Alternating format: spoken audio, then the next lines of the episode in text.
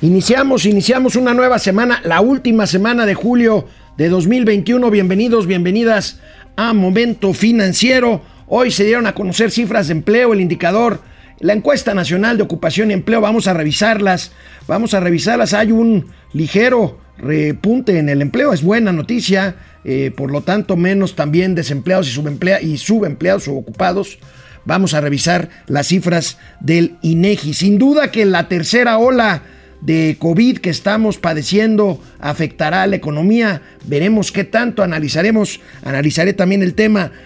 Menor inversión física en salud es algo que yo no lo puedo entender en un año marcado por la pandemia. Y no nada más es este año, son los últimos tres, cuatro años en que la inversión física en el sector salud se ha venido, se ha venido abajo. Eh, podré platicar con ustedes el discurso que dio el fin de semana el presidente Andrés Manuel López Obrador con motivo del aniversario del nacimiento de Simón Bolívar, el libertador eh, de América. Eh, hay ahí eh, pues interpretaciones ideológicas que hacer. Sin embargo, el presidente de la República es cuidadoso con el tema de la integración comercial de América del Norte. Analizaremos cómo y en qué términos, en qué términos lo dijo. La crítica de Carlos Ursúa, el, ex secretario de Hacienda, a su ex jefe Andrés Manuel López Obrador y los gatelazos de este inicio de semana. Empezamos. Momento financiero. Esto es Momento Financiero. El espacio en el que todos podemos hablar. Balanza comercial. Inflación. Evaluación. Tasas de interés. Momento financiero. El análisis económico más claro. Objetivo y divertido de Internet. Sin tanto choro. Sí. Y como les gusta. Peladito y a la boca. Órale. Vamos, réjete bien. Momento financiero. Esta mañana el INEGI dio a conocer la encuesta, los resultados de la encuesta nacional de ocupación y empleo al cierre de junio, primer trimestre, primer trimestre de 2021 y tenemos buenas buenas noticias. Vamos a ver eh, el reporte que hace eh, siempre en estos casos el INEGI que es muy clarito, como decimos, muy didáctico. La encuesta nacional de ocupación y empleo, nueva edición, indicó que en junio de 2021, el 58.5% de la población de 15 años y más en el país se consideró económicamente activa, y de esta 96% estuvo ocupada. Sin embargo, existen los subocupados, personas que declararon tener necesidad y disponibilidad para trabajar más horas, quienes representaron 12.4% de la población ocupada, porcentaje menor que el de junio del año pasado. La tasa de desocupación a nivel nacional fue de 4%, proporción inferior a la del mes previo, y en el mismo mes de 2020 fue de 5.4%. Así, la tendencia ciclo de este indicador presenta el siguiente comportamiento. Bueno, pues ahí tenemos, ahí tenemos las cifras de eh, ocupación y empleo. Eh, 96% eh, de la población económicamente activa está ocupada, descendió ligeramente la, la subocupación, la subocupación, pero vamos a ver el cuadro, el cuadro de resumen de, de este, de estos indicadores. Ahí tenemos la población eh, económicamente activa eh, al cierre de junio de 2021, 57 millones 386 mil personas, 6 millones y medio más que el año pasado, que la economía estaba eh, pues detenida, un 5.4%. Esto es una muy buena noticia. Población ocupada, 1.5%, la diferencia 7 millones al mes de junio de 2021, al cierre de 2021. Por el contrario, desocupada, menos 483 mil personas, o sea, personas que, que, lograron recuperar, aunque sea un empleo temporal, menos, menos 1.5%. Y bueno, pues de la población eh, no económicamente activa, 5.4%. 5.4%, pues ahí va, aquí el tema será en cómo afecte la tercera ola. Vamos a revisar este tema de la tercera de la tercera ola. Este, pues definitivamente sí viene fuerte, sí está pegando.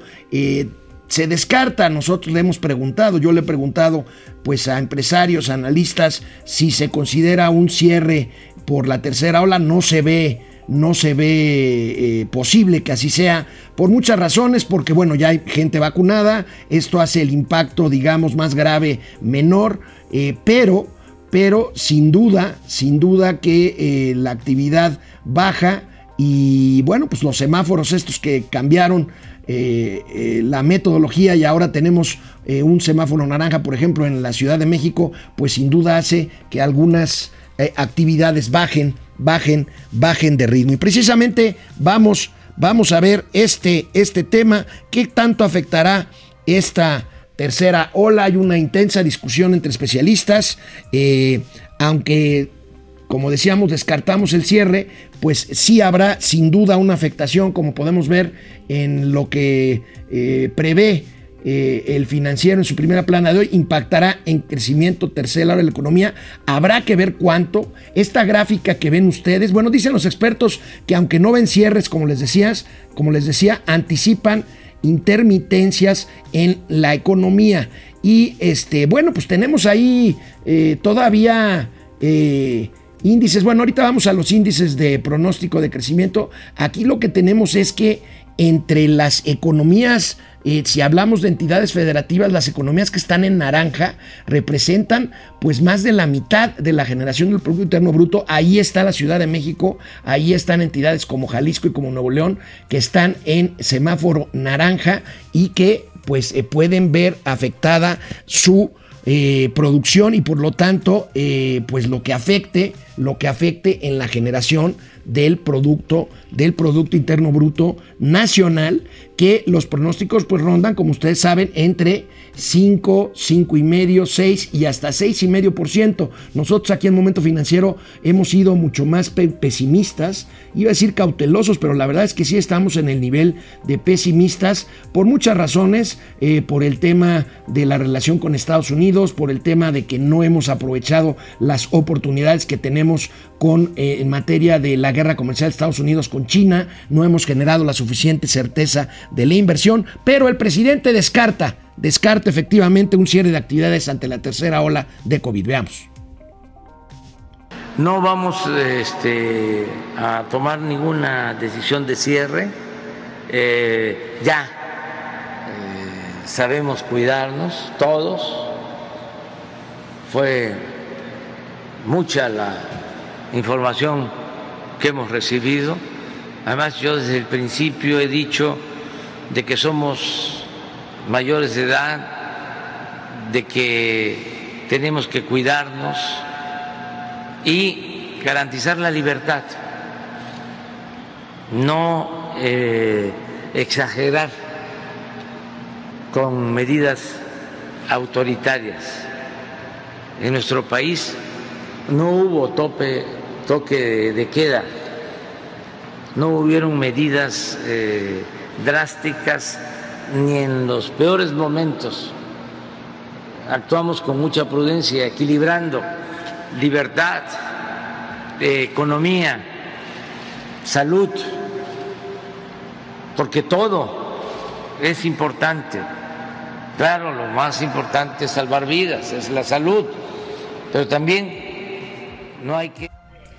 Perfecto, pues ahí tenemos al presidente de la República, eh, pues descartando que haya un cierre pues es el dilema de la salud y la economía. Creo que eh, se puede lograr teniendo un equilibrio entre buscar que, ambas, que ambos factores no sean demasiado afectados. Vamos a un corte y regresamos aquí a Momento Financiero. Hola Internet, ¿cómo empieza la semana? ¿Cómo les fue el fin?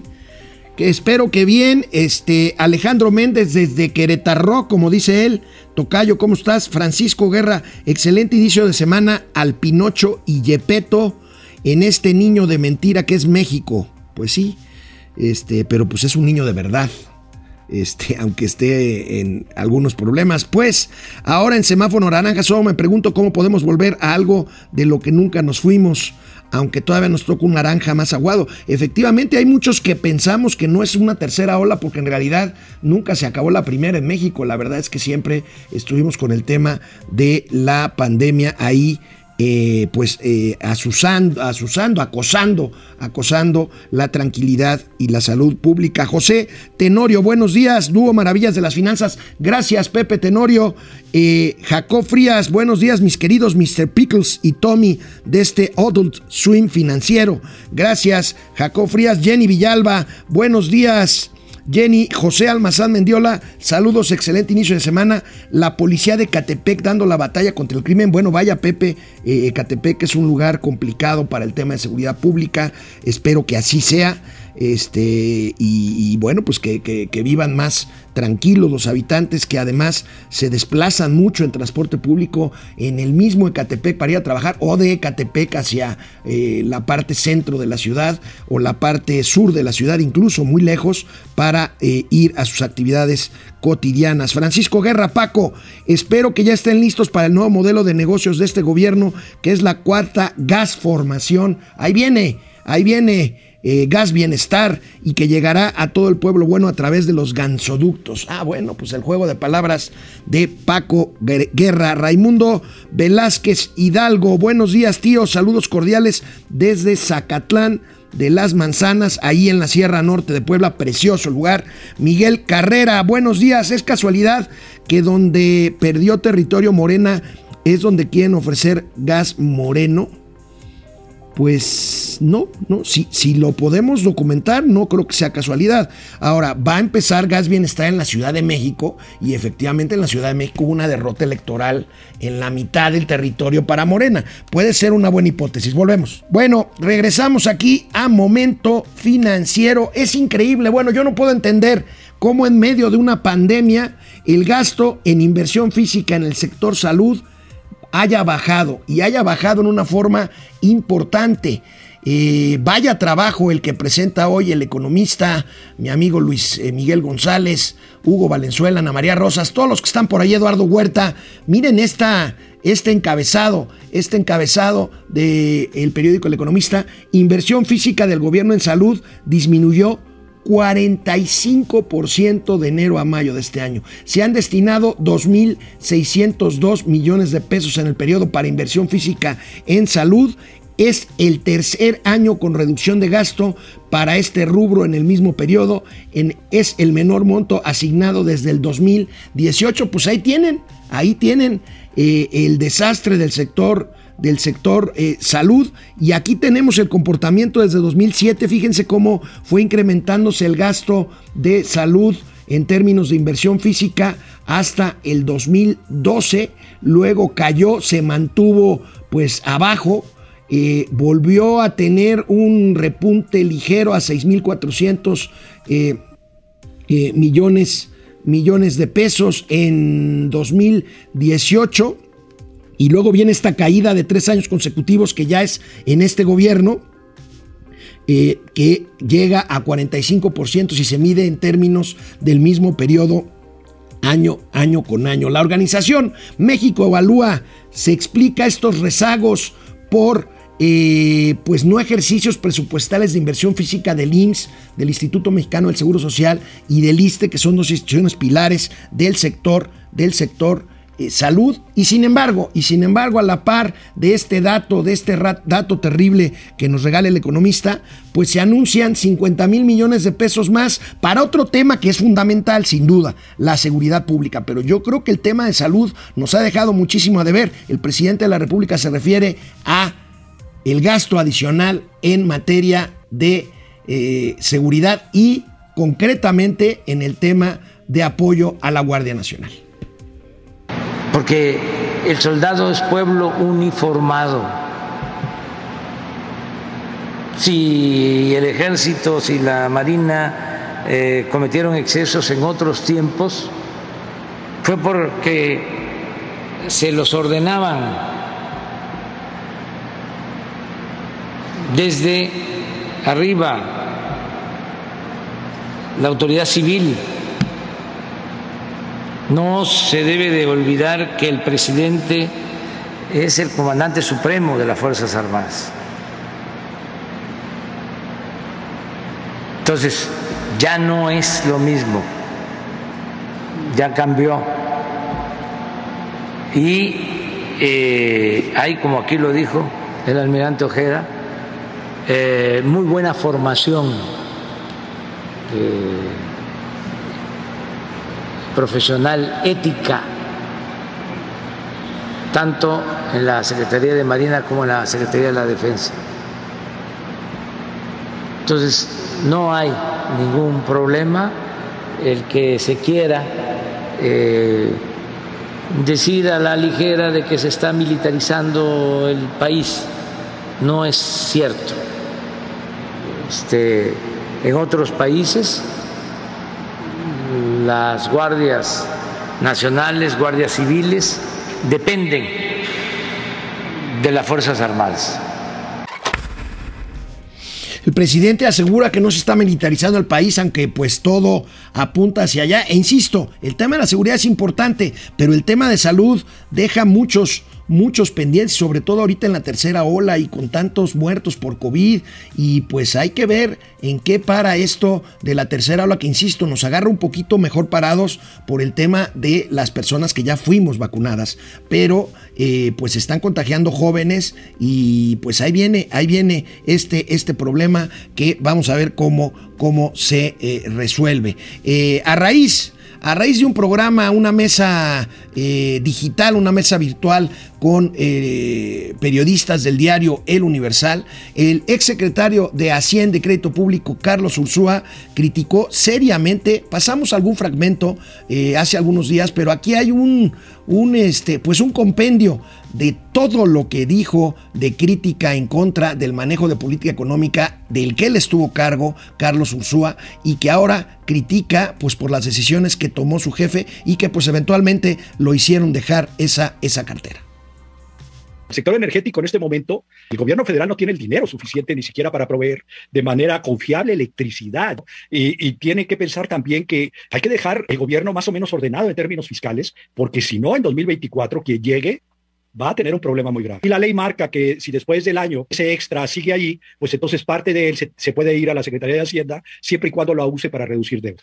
Y él, de manera muy sorpresiva, cuando viene la crisis, él en abril pasado ya andaba diciéndole al, gobernador del Banco de México, dame el dinero. Pues ¿cómo? El, el, Banco de México no puede hacer eso porque no sabe qué es lo que va a pasar en el siguiente, en el resto del año en términos del tipo de cambio y sería ilegal. Este Alejandro Díaz de León, su argumento fue muy bueno y eso sí, le ha de haber dolido mucho al presidente que está acostumbrado a avasallar el involucramiento del ejército en la vida económica del país. Creo que es algo extraño, pero cuando el presidente dice, por ejemplo, el tren Maya va a poder usufructuarlo, lo cual es, es para empezar absurdo, porque ese tren siempre va a tener que ser subsidiado. Y a mí me preocupa también mucho el hecho de que ahora las aduanas y los puertos pues estén en manos del ejército. Me parece que eso no es lo correcto. Ha sido una visión muy voluntarista por parte de él y creo que errónea en muchas de sus políticas. Si no se hace algo, la inversión pública en términos del PIB va a seguir cayendo. ¿eh? Y eso es algo gravísimo. La inversión que tenemos total está en el orden que teníamos en 1995. Probablemente la refinería de Dos Bocas va a estar funcionando en 2024, si no es que después, que va a costar al menos el 50% más, vamos a tener un problema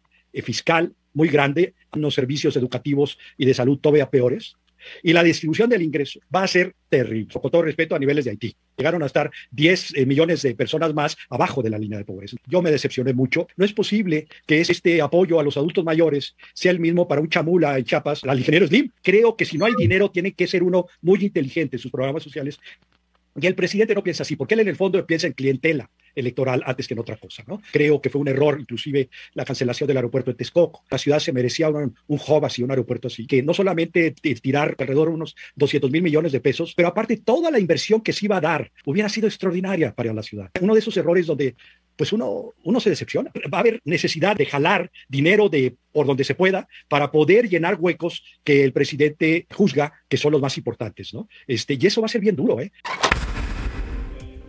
Vaya, vaya críticas, vaya críticas. Habló de todo el secretario, el ex secretario Ursúa, habló del manejo, aquel pedido que le hizo al Banco de México de adelantar los remanentes, que finalmente no hubo remanentes eh, cambiarios en este año. Habló de las obras insignia que pues representan recursos que no necesariamente son bien invertidos. Habló del aeropuerto de Texcoco, eh, habló eh, del tema de la certidumbre de la inversión, de la falta de inversión física, de inversión fija bruta, en fin. Pues ahí tienen a Carlos Ursúa, ex secretario de Hacienda y Crédito público. Y a raíz de la visita de Tatiana Cloutier en días pasados, miércoles, jueves y viernes, a la capital de Estados Unidos, en Washington, prevalecen los desacuerdos. No hay arreglos en cuanto a las reglas de origen de las cuales ya les hemos platicado en materia automotriz. Regresa la secretaria Tatiana Cloutier con las manos vacías en cuanto a esto. Aquí tenemos esta nota, interpretación de reglas de origen automotriz en suspenso. Hemos pedido que se haga una revisión del tema y que la interpretación sea lo que se acordó, se refiere a lo que se había acordado con el embajador Like eh, Heiser, eh, de, que fue el que negoció por parte de Estados Unidos el tratado y que Tatiana Cloutier asegura que no acordaron en eso. Bueno, canal 76 de Easy, canal 168 de Total Play, Momento Financiero, Economía, Negocio y Finanzas, para que todo el mundo les entendamos. Regresamos. Regresamos aquí a Internet. Vamos a ver eh, quién más está eh, por aquí, Miguel Carrera, eh, Jacob Frías, ya lo había saludado, Francisco Guerra, Raimundo Velázquez, Miguel Carrera, José Almazán Mendiola. ¿Qué hizo Simón Bolívar por México? Pues mira, es un tema ideológico. El presidente está tratando de enarbolar pues un discurso claramente en un eje venezolano, cubano, eh, ecuatoriano, en fin. Carlos Ramírez, Alex, buenos días, pendientes con las maromas de esta semana. Gracias, Carlos. Francisco García, buen día. El empleo sigue en constante precarización y la inflación sigue constante a pesar de que presumieron que iba a ser temporal. Es cierto, es cierto, Francisco. Eh, Juan Manzanero, muy buenos días, caballeros. Saludos desde la ciudad blanca, Mérida. Desde que cambiaron a este nuevo intro, o como se llame la música, ando esperando que salga Adal Ramones. Ramones y la voz que diga ese es su flash, flash informativo. Bueno, pues ya ven cómo es Mauricio Flores, ¿eh? Ya ven cómo es Mauricio Flores. Se, cree, se cree, se cree este... Mejor no les digo quién se cree. Guido Corti, buenos días. Feliz inicio de semana. Jesús Saga, saludos, tío Alex. Hola. Jesús Francesco Acosta, buenos días. A darle, caballeros, a darle, que es mole de hoy. Empieza la última semana de julio. Guillermo Sánchez Mendoza, saludos, buen principio de semana. Jacob Frías, buenos días a todos los ñeros financieros.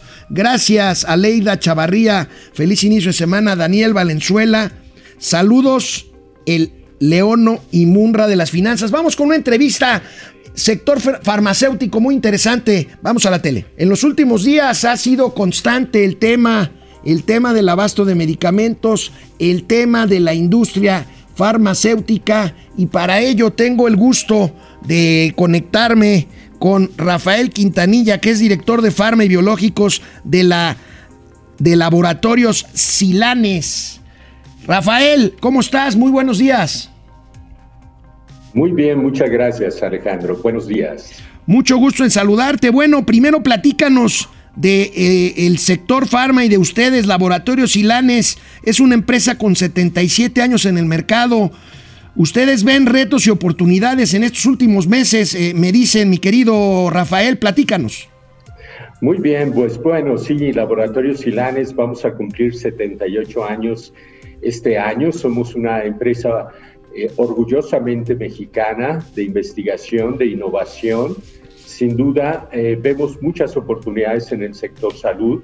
Somos una compañía farmacéutica que invertimos el 10% de nuestras, de nuestras ganancias en investigación. Tenemos un centro de investigación. Tenemos hoy un pipeline en, en, en desarrollo que son 25 productos y que esperamos lanzar estos en los próximos cinco años, en México y fuera de México. Ustedes, Rafael, participan en la cadena de suministro, esta de la que tanto se habla ahora, eh, pues de medicamentos que al final del día deben de ser gratuitos para el sector público sanitario, para el sector salud? Sí, mira, tenemos una, una planta de producción con capacidad de 50 millones de unidades eh, producimos algunos genéricos, pero también producimos innovación, que son nuestros antivenenos. Eh, no sé si sepas que somos líderes en este segmento a nivel mundial, eh, con productos para tratar y salvar vidas en picaduras de, escorpión, de araña y de mordeduras de, de serpiente. Entonces, sin duda alguna, participamos en esta cadena. Eh, veo que producen 50 millones de unidades anualmente, para áreas como diabetes, colesterol, hipertensión arterial, dolor, vitamínicos, antivenenos. Este, Rafa, Rafael, ¿qué nos dices acerca de la industria farmacéutica, pues en estos años que ha sido de dimes y diretes y de que primero pues se recurrió a otros a otras instancias supuestamente para eh, pues para arreglar algunas cosas ahí que no necesariamente estaba bien, pero que finalmente ha sido la industria farmacéutica nacional la que ha dado la cara para poder tratar de recuperar este desabasto lamentable de alimentos, de farmacéuticos, de, de, medicamentos en los últimos dos años y medio, Rafael? Bueno, yo, yo creo que la industria farmacéutica hoy está viviendo un momento eh, diferente. Yo creo que la industria farmacéutica, después de esta pandemia, durante los últimos 16 meses, eh, creo que el mundo hoy ve a la industria farmacéutica con mayor valor en términos de innovación. Sin duda, eh, el abastecimiento que, que, ha sido constante para nosotros, eh, afortunadamente tenemos un, un, muy buen suministro que hemos estado desarrollando desde los primeros meses que esto se empezaba a complicar. Sin duda, hay retos en términos de distribución. Creo que el cambiar formas, eh, ha generado nuevos aprendizajes. Nosotros tenemos que ser muy flexibles, muy adaptables a todo esto y la verdad es que estamos abasteciendo eh, todo lo que nos está pidiendo el mercado el día de hoy. Me alegro mucho, Rafael, escuchar a un hombre eh, claro como tuyo, un hombre optimista sobre enfrentar un problema que ha sido eh, pues verdaderamente notable como es la distribución eh, de medicamentos. Eh, ¿Ves entonces áreas de oportunidad a partir de esto que hemos vivido, pues para que no vuelva a haber duda de que tenemos industria farmacéutica robusta, de que puede abastecer al mercado nacional y podemos estar pues más tranquilos de lo que hemos estado pues entre COVID y entre los problemas de suministro por el cambio de métodos en eh, la compra por parte del sector público? Eh, yo soy optimista, creo que sin duda siempre uno que intenta cosas nuevas eh, genera aprendizaje y enfrenta retos que nunca se enfrentaron, ¿no? Pero estoy seguro que toda la industria farmacéutica nacional tiene la capacidad para abastecerlo como lo ha hecho en, otros años. Es simplemente ajustar este proceso, adaptarnos a este proceso, estar siempre, ah, digamos, flexibles en toda esta nueva normalidad y poder abastecerlo. Sin ningún problema, soy, optimista en eso. Ustedes eh, en Laboratorios Silanes son eh, miembros, son este, miembros activos de la Cámara eh, farmacéutica Nacional? Sí, somos miembros activos de Canifarma, somos miembros del Consejo Farmacéutico Mexicano, ah, somos miembros de estas cámaras y estamos ahí siempre participando. ¿Qué, qué dice? Eh, yo sé que tú hablas a título, eh, bueno, primero a nombre de la empresa que representas, de Silanes, y eventualmente, y si así me lo aclaras, yo lo entiendo a título personal, pero ¿qué le dice la industria farmacéutica a este gobierno que ha tratado de modificar las formas de hacer las cosas en eh, el tema de medicamentos y que pues finalmente hubo ahí un tropezón que parece que eventualmente se puede arreglar. Ojalá. Claro, yo, yo creo que eh, yo lo que le diría es, es, creo que el modelo de salud requiere confianza en todos los líderes que trabajamos y todos los responsables que estamos ahí. Requiere que confiemos en nosotros, en cada uno de los stakeholders que formamos parte de este modelo de salud. Creo que con la confianza recuperaremos la forma y, creo que finalmente lo más importante es que veamos al paciente, que tomemos las decisiones en ese paciente que hoy necesita un fármaco para estar bien, para estar sano, hoy necesita un fármaco para salvar una vida. Creo que si ponemos todos los stakeholders, el paciente en el centro, y confiamos en que todos vamos a trabajar para ello, vamos a salir adelante, sin duda Me encanta esto que escucho, Rafael. Me gusta mucho que hables de la palabra confianza porque parece, y no lo digo del lado de ustedes, pero eh, en términos... Eh, en términos gubernamentales, y esto lo digo yo, eh, pues precisamente fue la palabra clave para en un entorno no necesariamente de mucha confianza, pues eh, propiciar o haber propiciado un desabasto que ya lleva dos años y medio y que, bueno, pues estamos en vías, insisto, insisto, de corregir, Rafael. Así es, señor. Tenemos que confiar en que podemos salir adelante, en que las cosas las hacemos bien cada uno, pero pensando siempre, siempre en el paciente. Ahí está, siempre en el paciente que desgraciadamente, pues a veces, no, no a veces, fue o ha sido el más afectado y que hay que atenderlo. Y me da mucho gusto que la industria farmacéutica mexicana dé la cara y nos dé estos comentarios. Rafael, querido Rafael Quintanilla, eh, director de Farma, director de Farma de Laboratorios Silanes, muchas gracias por haber participado en Momento Financiero y regalarme estos minutitos de tu tiempo. Ah, gracias a ti Alejandro, que tengas un buen día y cuídate mucho. Igualmente, gracias. Pues aquí tenemos a Rafael Quintanilla, a quien le agradecemos mucho. Y bueno, vaya, eh, por, si, por, por supuesto, pues muy cuidadosos, muy cuidadoso, pero muy claro, muy claro cuando dijo hay que enfocarse en el paciente. Creo que a la hora de tomar decisiones equivocadas en eh, las políticas de salud pública en este país en los últimos dos años y medio, pues se les olvidó el paciente porque los pacientes fueron los que se quedaron eventualmente sin medicamentos y son los que están padeciendo o han padecido, pues sobre todo estos muy visibles y muy lamentables casos de los niños con cáncer.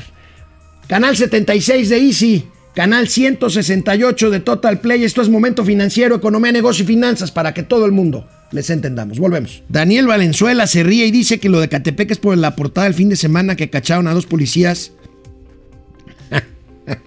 echando pata en una patrulla. Bueno, este, no lo sabía, la verdad. No, no vi esa noticia, este, Daniel. Gaby Guzmán, joven Alex, excelente inicio de semana. Ahora sí vamos requete bien. Pues, pues ahí vamos, Gaby, ahí vamos.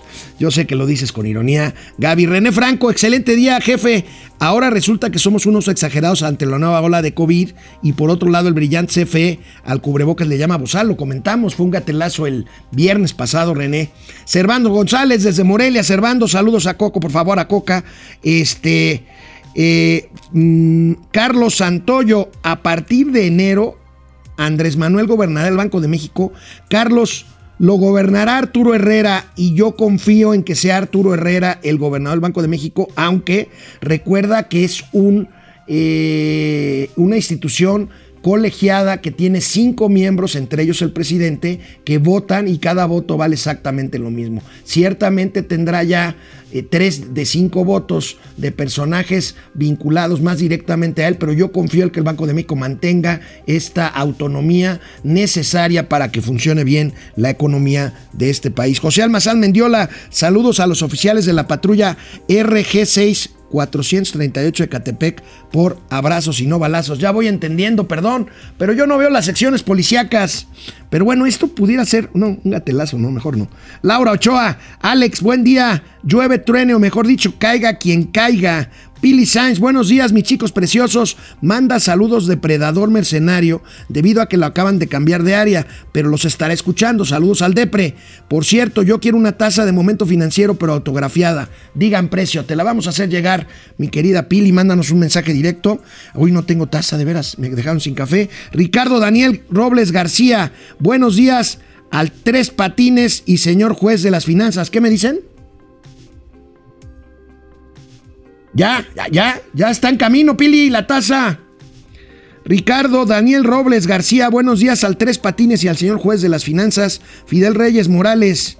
Buenos días, ayer fue cumpleaños de nuestra eh, primera, ex primera dama, Margarita Zavala. Sí, es cierto, mañana, ayer fue cumpleaños de Margarita Zavala. Espero que haya pasado un bonito cumpleaños.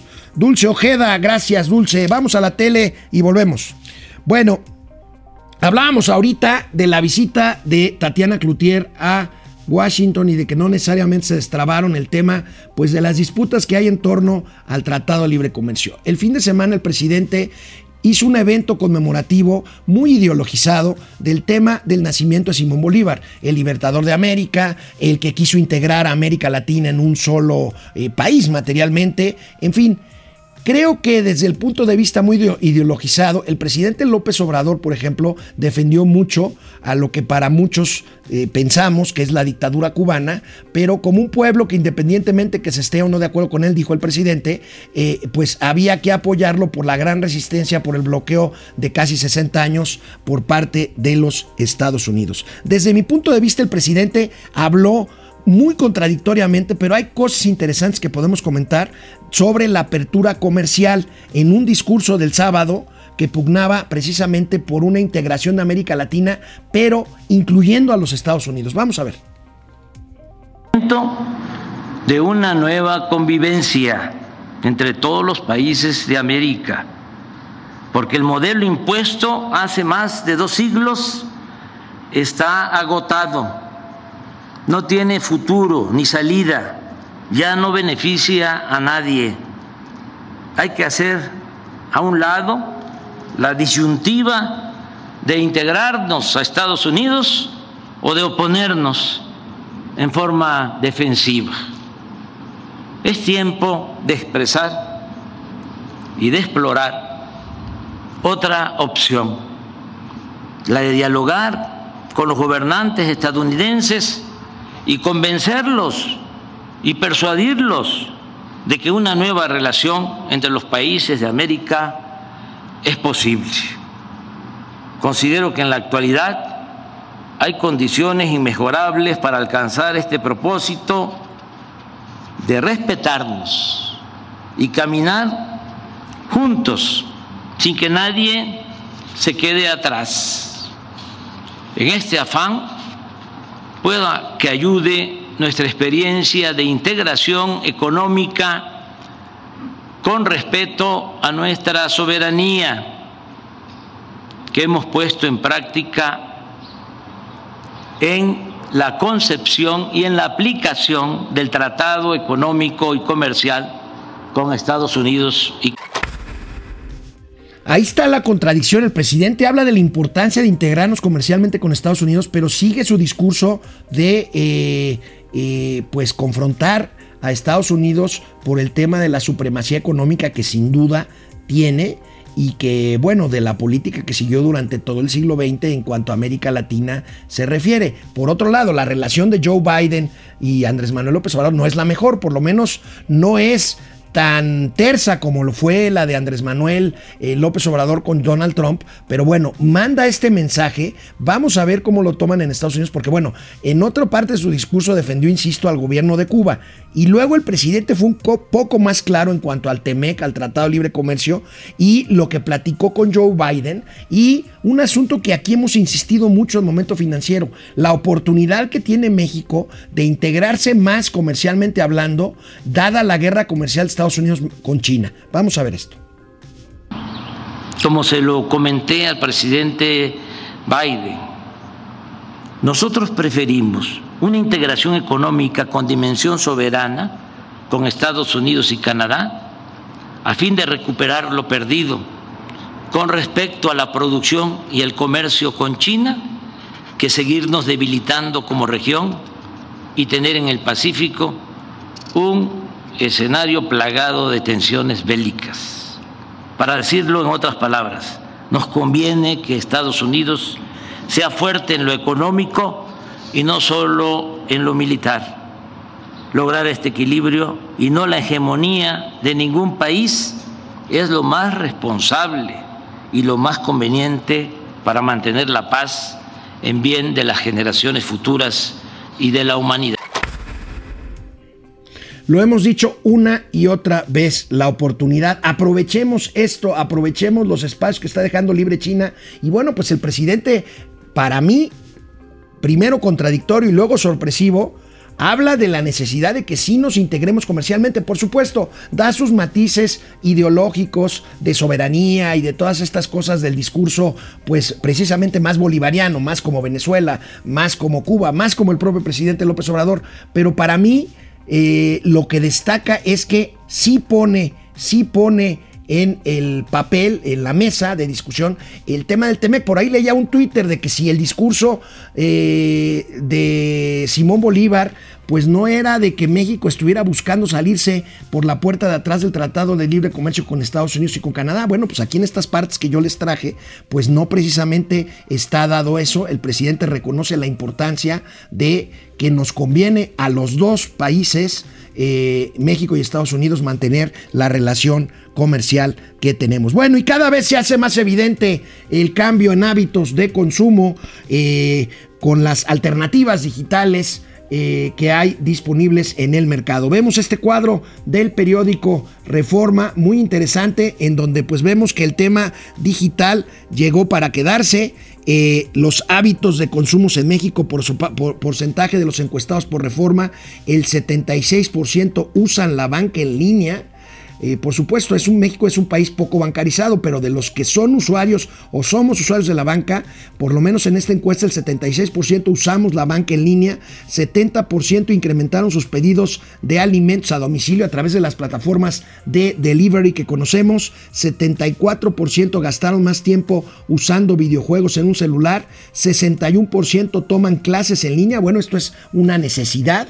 Eh, por la pandemia y 27% han usado han usado consultas médicas en línea. Bueno, pues ahí están los hábitos de consumo. Y el viernes, el viernes decíamos que Manuel Barta se defiende como gato boca arriba ante las críticas de los apagones de la CFE, repartiendo culpas por todos lados. Bueno, pues ahora las críticas son en cuanto a lo que puede pasar en Laguna Verde, la planta la planta, la planta nuclear, la planta nuclear que tenemos en Veracruz y que bueno, hay voces ya que hablan de una falta de mantenimiento y después del corte vamos a ver lo que dijo el presidente defendiendo el tema de Laguna Verde. Vamos, vamos a un corte y regresamos aquí a Momento Financiero. Bueno, pues vamos a ver quién más está por aquí. Este eh, viuda de López Obrador dice Simón Bolívar y, y Salvador Allende de las finanzas. Está bueno eso. Hoy debuta el Cruz Azul en Liga, efectivamente, efectivamente, hoy en la noche juega la máquina. Roberto Mata, saludos, dúo, excelente inicio de semana, la última de julio. Roberto Mata dice que todo salga bien, gracias. Leti Velázquez, uy, qué emoción, vamos a tener agencia espacial para septiembre, no pueden con sus problemas en la Tierra y quieren tener un, un eh, en el espacio, pues, se refieren a los países estos del eje de San Pablo o del Foro San Pablo que, quiere, que quieren integrar una agencia espacial latinoamericana. Efraín Valenzuela, buen día, Melón. Y no, no. Desde Tijuana y Missouri, Wellington. Bueno, Efraín, está bien, te la paso porque no está este, el amigo Mauricio Flores. Efraín, saludos, dúo Drink Námico, el, el dúo Drink Námico de las finanzas, Leti Velázquez, ¿dónde dejaste al tío Mau? Ya sabes, los lunes, los lunes cambia, cambia de corral el marrano. Efren, buen día. Comunidad MF, a Mauri Serrano, también creció la población preocupada. Fíjate nomás, buena frase de Amauri, creció la población ocupada, pero también la preocupada. Sí, la cosa no está fácil, Amauri. Carlos González, DDC, más saludos desde Roma, esquina con Madrid, colonia Capitales Europeas. Está bien, buen comentario. Bueno, pues ya es el último corte, sí. Eh, nos vemos mañana, usen cubrebocas, cuídense por favor, cuiden y cuiden a los demás. Vamos a la tele.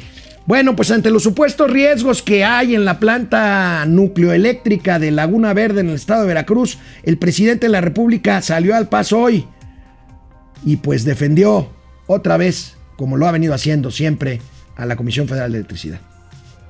Está en muy buen estado la planta, que no hay ningún riesgo para la población, eh, que constantemente se le da mantenimiento y hace relativamente poco que salió una noticia sensacionalista amarillista, los directivos de la Comisión Federal de Electricidad rindieron un informe. Yo voy a pedir a Comunicación Social que hoy mismo este, dé a conocer un informe actualizado para que haya seguridad y no haya eh, ningún riesgo Nosotros necesitamos esa planta porque se genera energía eléctrica eh, con los gobiernos neoliberales, se apostó a destruir a la Comisión Federal de Electricidad, por eso también son estas campañas, porque quisieran que la Comisión Federal de Electricidad no generara energía eléctrica y que toda la energía eléctrica la eh, vendieran las plantas particulares.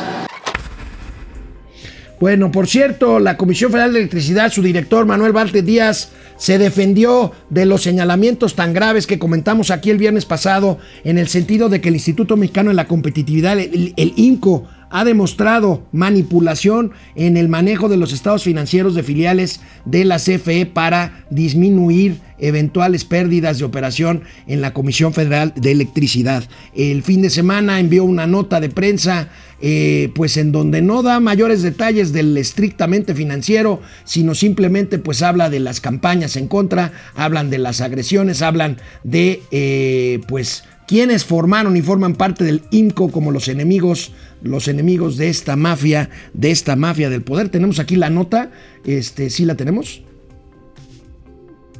No, no tenemos nota, pero bueno, básicamente esto, esto fue lo que sucedió con Manuel Bartlett Díaz y pues bueno, pues ahí tenemos el presidente de la República mantiene, mantiene su discurso de que es una campaña para que la CFE deje de generar energía eléctrica y pues la puedan generar y vender los privados. Ya hemos hablado mucho de esto, pero bueno, es lunes, vamos con los gatelazos del día lunes. Se ha hablado mucho del espionaje y de la compra hace tiempo en el gobierno, en los gobiernos anteriores, no en este, hay que decirlo, de una plataforma Pegasus que se usa para garantizar seguridad nacional y que se ha usado para espionar personajes políticos y medios de comunicación en gobiernos pasados. Hay quien dice que todavía lo hace este gobierno. Ojo con lo que dice el presidente de la República en cuanto a esto. Dice que su gobierno no espía. Miren. Pero vamos a buscar un mecanismo para garantizarle a la sociedad, al pueblo, de que no se este, espía a nadie. Voy a pensarle cómo este, llevar a cabo verificaciones que puedan este, revisar organismos internacionales Bueno, vamos a pensarle, ¿no? Vamos a pensarle a ver cómo le hacemos. Pero miren, hablando del espionaje, vean nada más esta maravillosa pieza. Pues ya, yo creo que le vamos a tener que pagar regalías al champ, este tuitero maravilloso que hace ediciones en Twitter y en otras redes sociales, siempre subiendo joyas el champ como esta sobre el tema del espionaje en Palacio Nacional. He sido víctima de este, espionaje. La noticia de Pegasus dejó un aire de desconfianza. ¿Será que todavía existe el espionaje dentro de la 4T? De lo que estoy absolutamente seguro es que no se espía a nadie. Las palabras del Señor me desconcertaron un poco. De ser eso cierto, ¿por qué será que todos parecen estar escondiendo información? El primero en aparecer en mi radar fue Santiago su mirada era como la de Clint Eastwood con la mano en el revólver. Pero al voltear la vista, la frialdad de Rosa Isela llamó poderosamente mi atención. Marcelo, al contrario, denotaba cansancio. A lo mejor conocer cierta información lo mantenía sin dormir. Del Señor no podría dudar jamás. Su gesto más bien obedece al de alguien que no sabe absolutamente nada. Bueno, pues ahí tenemos al gran champ con el tema de eh, espionaje y el Pegasus. Y bueno, pues hablando de una empresa grande de tecnología, nada más y nada menos que nada más y nada menos que Apple. Apple, pues bueno, fíjense, esto que cometió Morena el fin de semana, subió un tweet que luego borró que pues es un claro caso de piratería, porque miren nada más esto, esta imagen que subió. Ahí tenemos, subió un tweet que dice, el camino verdadero comienza cuando nos atrevemos a pensar en soluciones diferentes. Buen domingo para todos y todas. Y sobre el logo de Apple, la manzana mordida de Apple, Think Different. Piensan y piratean, dice el periódico Reforma. Este tweet fue pues casi inmediatamente borrado. Después, después aparecieron otras versiones con horarios distintos, pero el tweet fue auténtico el domingo en la mañana y después fue y después fue borrado. Bueno, y en la subsección, en la subsección de gatelazos olímpicos, escuchen esta narración. Miren, no es una narración de las Olimpiadas de Tokio que están siendo muy extrañas pues, por el tema de la pandemia. Esta es una narración de los Juegos Olímpicos de Río hace cinco años, este, que yo no había tenido oportunidad de ver y miren nada más qué barbaridad pueden decir, podemos decir quienes estamos al frente de un micrófono y frente a una cámara. Olímpicos, ningún mortal, ningún ser viviente ha podido colgarse la cifra de ocho medallas doradas. Únicamente lo logró Michael Phelps en los Olímpicos de Múnich en el año 1972, allá en Alemania de Hitler, donde ni siquiera él mismo quiso darle las medallas en aquel entonces. Listo, a la piscina todo el mundo. En primer lugar. Múnich 71, los Juegos Olímpicos, aquellos del atentado terrible contra la delegación de Israel, eh, pues no era ni Michael Phelps, era Mark Spitz, si la memoria no me falla, si me equivoco discúlpenme, y pues no era la Alemania de Hitler, Hitler tenía ya bastantes años de fallecido después al final, bueno, al final de la segunda de la Segunda Guerra Mundial. Y bueno, este Paola Espinosa, Paola Espinosa es una es una pena porque yo creo que a Paola a quien admiramos a quien admiramos muchísimo, que fue excluida por alguna razón eh, que no soy experto para opinar si fue justo o injusto que no haya ido. Pero bueno, ante el cuarto lugar que obtuvieron en su competencia sus compañeras, en donde ella creyó que debió de haber estado, cuarto lugar, muy cerca de la medalla de bronce, subió un tuit Paola, pues muy desafortunado, muy muy desafortunado que aquí lo tenemos, este, del lado derecho. Hoy era mi turno. No hubo medalla para México. Lamento que no nos hayan dejado pelear el podio junto a Melan, Melanie Hernández como, eh, como dueñas de la plaza, tres metros sincronizados mundiales y estar entre estas ocho eh, parejas mundiales. Le dimos el diploma olímpico. Era tan viable. Se interpretó pues como si yo hubiera ido, hubiera ganado la medalla. Después retiró, retiró el tweet con esta explicación.